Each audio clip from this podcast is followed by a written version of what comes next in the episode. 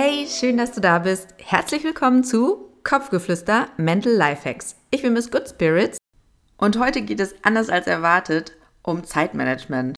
Du hast auch oft das Gefühl, dass dir die Zeit einfach nur so wegläuft oder du prokrastinierst oder du übernimmst dich zeitlich immer, es haut nie hin, du bist ständig zu spät, dann kommen hier ein paar richtig coole Mental Lifehacks für dich. Los geht's. Also erstmal sorry, dass jetzt nicht die angekündigte Folge mit der Psychologie-Expertin oder Experten kommt.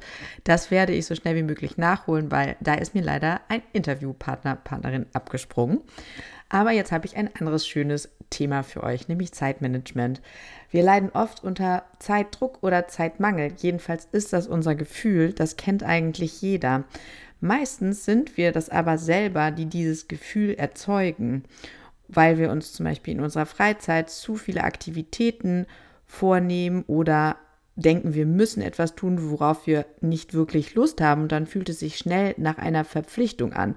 Das heißt, es geht eigentlich darum, das Gefühl zu optimieren, sodass wir nicht mehr das Gefühl haben, Zeitdruck zu haben oder Zeitmangel, sondern eher Zeitwohlstand. Und das hängt ja ganz viel damit zusammen, einen möglichst hohen Grad der Selbstbestimmung ähm, über die eigene Zeit zu erlangen. Die meisten hängen ja so in einem Hamsterrad des Alltags fest mit Job und vielleicht noch Kindern und, und, und, dass sie gar nicht mehr innehalten und überlegen, was sie wirklich für Wünsche haben. Weil wenn du dir deiner Wünsche bewusst bist, dann ermöglicht es dir das überhaupt, deine Zeit selbstbestimmt einzuteilen und dir aktiv zu Pausen zu gönnen und Zeit zu nehmen. Das ist ganz wichtig, innezuhalten. Und um das herauszufinden, kannst du dir zum Beispiel auch nochmal die Folge zum Vision Board anhören oder du rollst das Ganze anders auf und optimierst einfach deine Zeit insgesamt. Und damit würdest du starten, indem du erstmal überlegst, bist du eher der analytische oder eher der chaotische Typ. Und das kannst du mit einem Selbsttest herausfinden, den ich dir in den Show Notes verlinke. Dann weißt du nämlich schon mal, wo der Schuh drückt. Denn chaotische Denktypen benötigen das Gegenteil, also mehr System und sollten daher erstmal schauen, womit sie ihre Zeit verschwenden oder wofür sie irgendwie keine Zeit haben und was zu kurz kommt. Analytische Typen dagegen verschwenden oft zu viel Zeit mit Planerei und gehen zu sehr ins Detail. Als nächstes schaust du, wie du jetzt eine angemessene Struktur kreieren kannst. Und da hilft natürlich eine To-Do-Sammlung. Aber Achtung, Sammlung, nicht Liste, weil offene Aufgaben können ja schnell zu Spannung und Stress und Druck führen. Und das wollen wir ja nicht. Wir wollen das ja gerade verhindern, indem wir uns um unser Zeitmanagement besser kümmern. Anschließend gehst du diese Sammlung nach Prioritäten durch oder auch nach Wichtigkeiten. Wenn du eher so der analytische Denktyp bist, dann hilft dir das sogenannte Eisenhower-Modell dabei. Da werden die Aufgaben in vier Kategorien eingeteilt, also einmal in wichtig und dringlich, einmal in wichtig, aber nicht so dringend, dann in dringend, aber nicht wichtig und dann als viertens weder dringlich noch wichtig. Bei einem chaotischen Denktyp solltest du dir eher Fragen über die Konsequenzen stellen, wenn du jetzt etwas nicht machst. Also wo wird es dann brennen und ähm, kann dann irgendwer nicht weiterarbeiten oder wird irgendetwas dadurch blockiert? Und auch, worauf hast du eigentlich gerade Lust oder halt auch nicht? Mir hilft es total dabei, das schriftlich festzuhalten in einem Kalender und dafür benutze ich das 6 Minuten Erfolgsjournal. Das verlinke ich euch auch in den Shownotes natürlich wieder. Das hilft mir total beim Priorisieren. Denn da ist es so aufgeteilt, dass es eine Monatsübersicht gibt, wo man so auch ein bisschen den Monat, den alten reflektiert und den neuen äh, grob plant. Und dann geht es jeweils wöchentlich in eine Wochenplanung. Aber das ist alles so gemacht, dass es wirklich nicht viel Zeitaufwand hat. Also das ist echt schön gemacht.